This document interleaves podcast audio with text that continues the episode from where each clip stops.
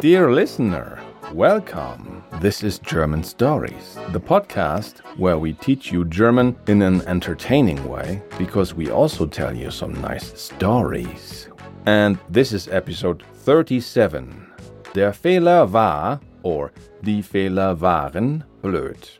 The mistake was or the mistakes were stupid.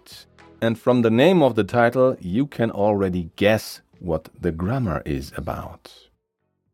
Well, before we get to that, last time Paul revealed that he somehow managed to get Anna to agree to join him and Fritz on the trip to Berlin, but we didn't know how on earth he did it. Today's topic is the text type email and using the simple past tense for written language, which brings us to the two grammar points of today. Can you guess them? Okay, the first grammar point is plural. Nouns that sometimes change an a, o, u to an a, ö, ü, but don't get a new ending. And the second grammar point is how to form the simple past for regular verbs. We have another podcast to announce to you. This is a podcast where I, Christian, read an article from Wikipedia, Lexicon, and other sites just like that to you. And you can learn German with it. But not only German, also you can learn something important from history and the big wide world. And it's completely in slow and simple German. It's called Lern Deutsch mit Wikipedia und Co. We have so many different topics there for example, famous people like Charles Darwin, and uh, people like the old ancient Germans, like the ones who were strong and spoke a completely different language and had big beards, supposedly. We also talk about countries uh, like Deutschland, for example, and just explain Deutschland to you in German. It's awesome. Check it out. There's a link in the show notes below, and the name of the podcast again is Lern Deutsch mit Wikipedia und Co.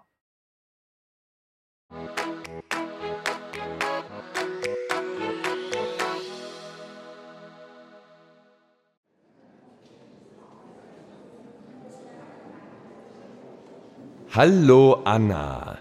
Ich weiß, meine Fehler waren blöd, aber warum war ich so? Hoffentlich verstehst du es. Im Kindergarten hatten wir einmal eine Party. Ein Lehrer hatte ein paar Brötchen und ich wollte ein Brötchen stehlen, aber die Tür war zu, also wartete ich. Etwas später waren die Kinder weg. Ich nahm die Schlüssel für das Zimmer. Im Zimmer nahm ich dann ein Brötchen aber zwei Lehrer sahen das. Meine Eltern waren sauer und ich hatte dann vier Wochen Hausarrest. Ich musste meine Lektion lernen und Entschuldigung sagen. Es war meine Schuld. Du kennst das ja nicht. Du stiehlst keine Brötchen im Kindergarten. Jetzt ist das Buch weg und meine Eltern sind sogar sehr sauer. Aber es ist nicht meine Schuld. Ich habe es nicht. Ich weiß nur, ich muss es finden. Ich hätte lieber wieder vier Wochen Hausarrest. Das ist einfach. Heute weiß ich, was beide fühlen, der Lehrer und das Kind. Aber das ist keine Entschuldigung. Weißt du noch, im Sommer waren wir in Hamburg, nur du, ich und Fritz. Der Ausflug war so gut. Fahren wir am Wochenende zusammen nach Berlin? Nur wir drei. Fritz kommt auch. Das Hotel ist schon gebucht. Ich bezahle alles. Was sagst du? Das ist meine Entschuldigung. Liebe Grüße, Paul.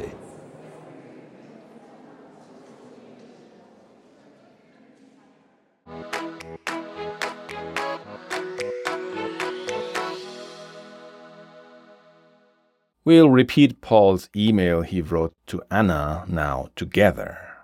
I say one line, and then I give you time to repeat it, and then I tell you what it means in English. Are you ready? Let's go. Hallo Anna. Hallo Anna. Ich weiß, meine Fehler waren blöd.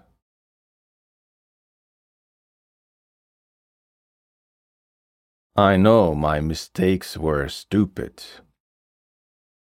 Aber warum war ich so? But why was I like this? Hoffentlich verstehst du es. Hopefully you understand it. Im Kindergarten hatten wir einmal eine Party.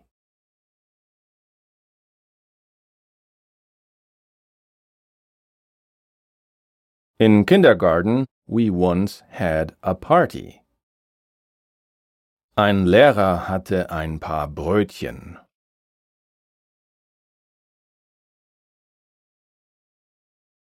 A teacher had some bread rolls. Und ich wollte ein Brötchen stehlen.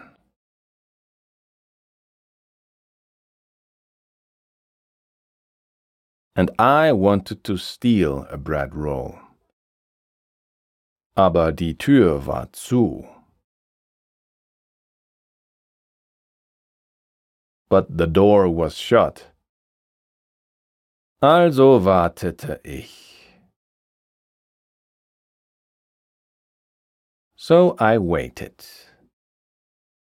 Etwas später waren die Kinder weg.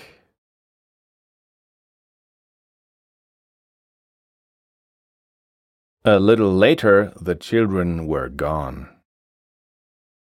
Ich nahm die Schlüssel für das Zimmer.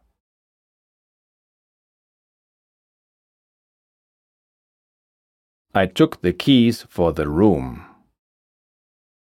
Im Zimmer nahm ich dann ein Brötchen.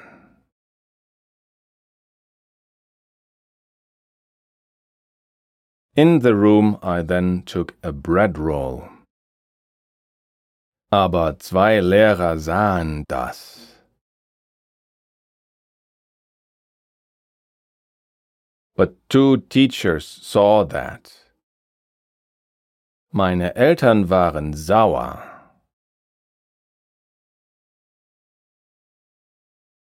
My parents were angry. Und ich hatte dann vier Wochen Hausarrest.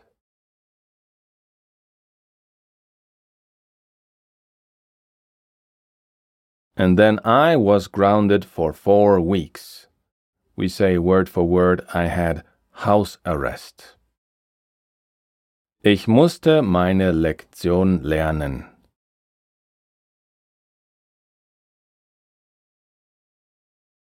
I had to learn my lesson. Und Entschuldigung sagen.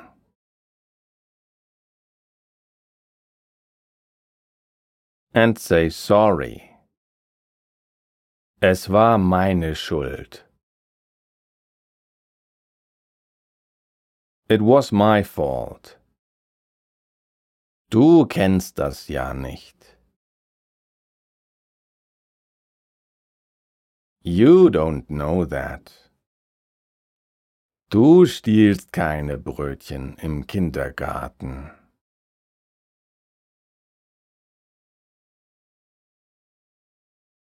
You don't steal bread rolls in kindergarten. Jetzt ist das Buch weg. Now the book is gone. Und meine Eltern sind sogar sehr sauer.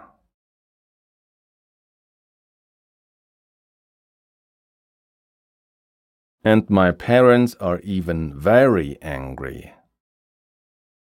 Aber es ist nicht meine Schuld.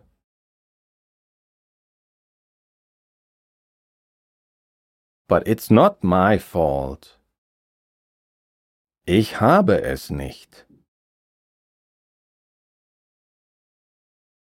I don't have it.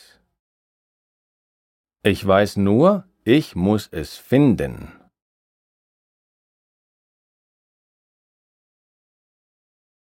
All I know is, I have to find it. Ich hätte lieber wieder vier Wochen Hausarrest.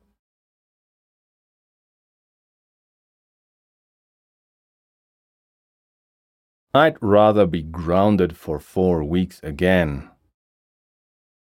Das ist einfach. That's easy. Heute weiß ich, was beide fühlen.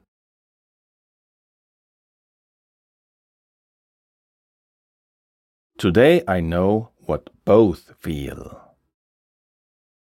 Der Lehrer und das Kind.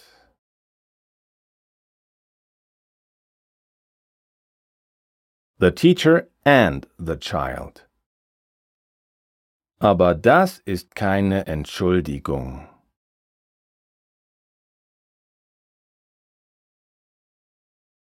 But that's not an apology. Weißt du noch? Do you still know? Im Sommer waren wir in Hamburg.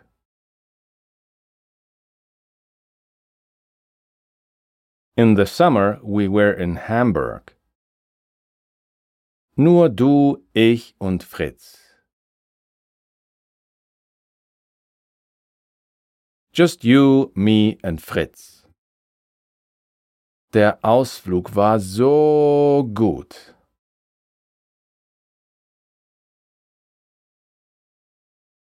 The trip was so good. Fahren wir am Wochenende zusammen nach Berlin?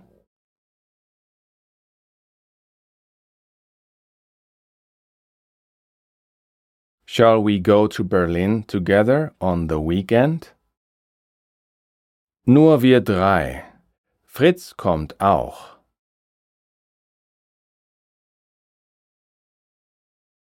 Just the three of us. Fritz is coming too. Das Hotel ist schon gebucht. The hotel is already booked. Ich bezahle alles. I pay for everything. Was sagst du? What are you saying? Das ist meine Entschuldigung. That is my apology. LG Paul. Kind regards, Paul. Did you understand everything? If yes, then you're pretty awesome. But don't get ahead of yourself. It's always a good idea for everyone to go back and listen again to Paul being clever for the second time in this story.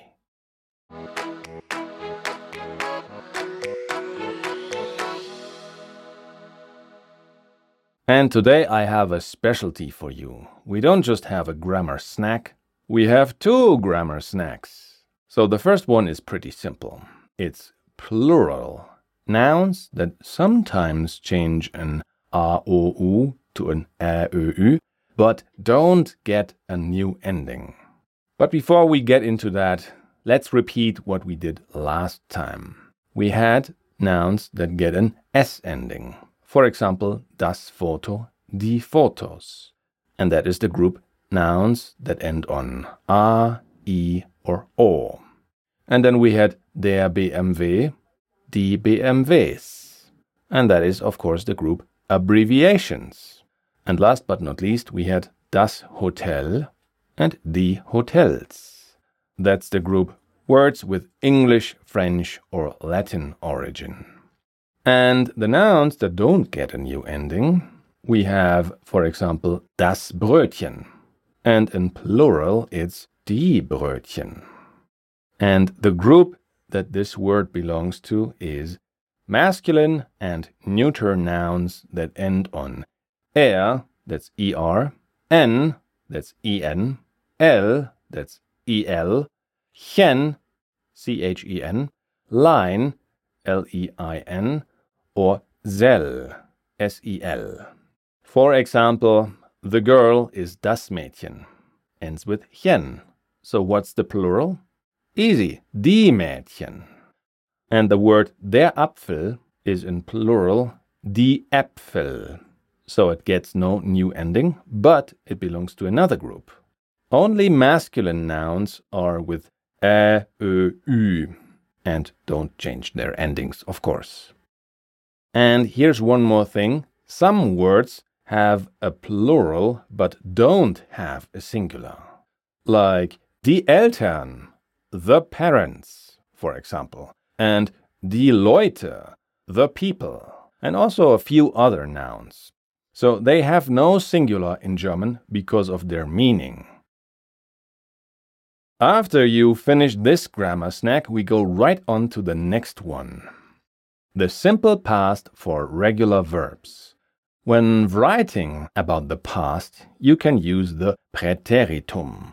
In English, it's called preterite or just simple past. That's the rough equivalent of using the words I worked instead of I work in English.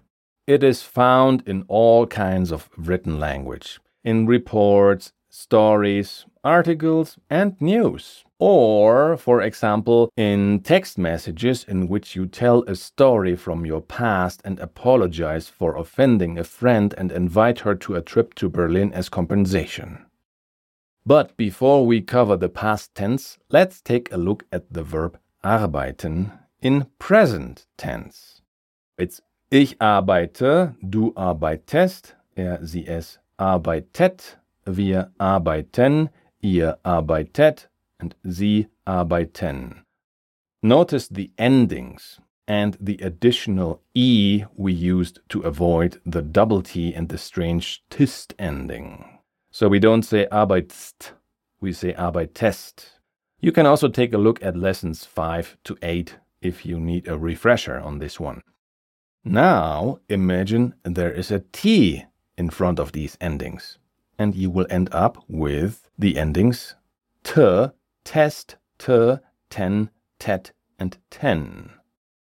Those are the endings for regular verbs in the simple past tense. Let's take wohnen and put it into the past. So it's lived in simple past. We have the endings t, test, t, ten, tet, and ten. So it's ich wohnte, du wohntest, er, sie, es wohnte, wir wohnten, ihr wohntet und sie wohnten.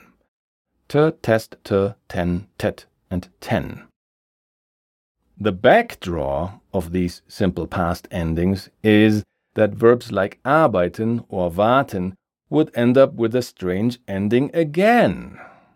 And the solution for this problem is, of course, yet another additional E, this time for all conjugations to make things easier. Let's take warten in the simple past, so waited. Ich wartete, and not ich wartete with a double T. Du wartetest. Er, sie, es wartete. Wir warteten. Ihr wartetet. And sie warteten. I know, there's a lot of ta-ta-ta-ta-ta here. You will get used to it. If you think it's a good idea to look at these in written form, go over to our learning platform, german-stories.com. You have it right there in front of you. So much for regular verbs. For your learning convenience, we will cover the irregular verbs hatte, had, nahm, took, musste, had to, war, was, and sah saw next time.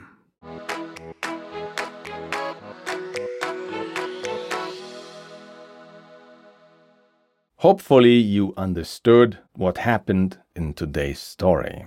But maybe you didn't, or you think you did, but actually you didn't. In any case, let me bring it to you. Fritz reads Paul's invitation email. He cleverly used the information about Anna's criminal record without giving away that he knows about it. He described his own theft as a child and the feelings of guilt that went with it. In doing so, he very skillfully created understanding for his situation. Fritz and Anna will join Paul on the trip to Berlin, but they don't know anything about the surveillance video or Paul's intention. What exactly is he going to do in Berlin? We will soon find out. If you want to give us feedback or get in touch with us, there are several ways. For starters, you could find us on Facebook. That's facebook.com slash learn German with stories. Or on Twitter, twitter.com slash underscore German stories. Or on Instagram, instagram.com slash german.stories.official. Or just write us a review on Apple Podcasts. Like, for example, Manuela, who wrote us a nice review on Apple Podcasts Brazil and also introduced our podcast to her friends for them to study German. Thank you very much, Manuela. You can also go on our learning platform, german-stories.com. If you do that, you will see some awesome things, one of which is a structured lesson plan with progress tracker. That's important for you if you either don't know where to start learning German or tend to lose track and need a guideline. But there's much more, so just go there and check it out. All the links to everything I just mentioned are, of course, in the show notes. I am Christian Leuschner, and I do the writing, directing, producing, and editing here at German Stories.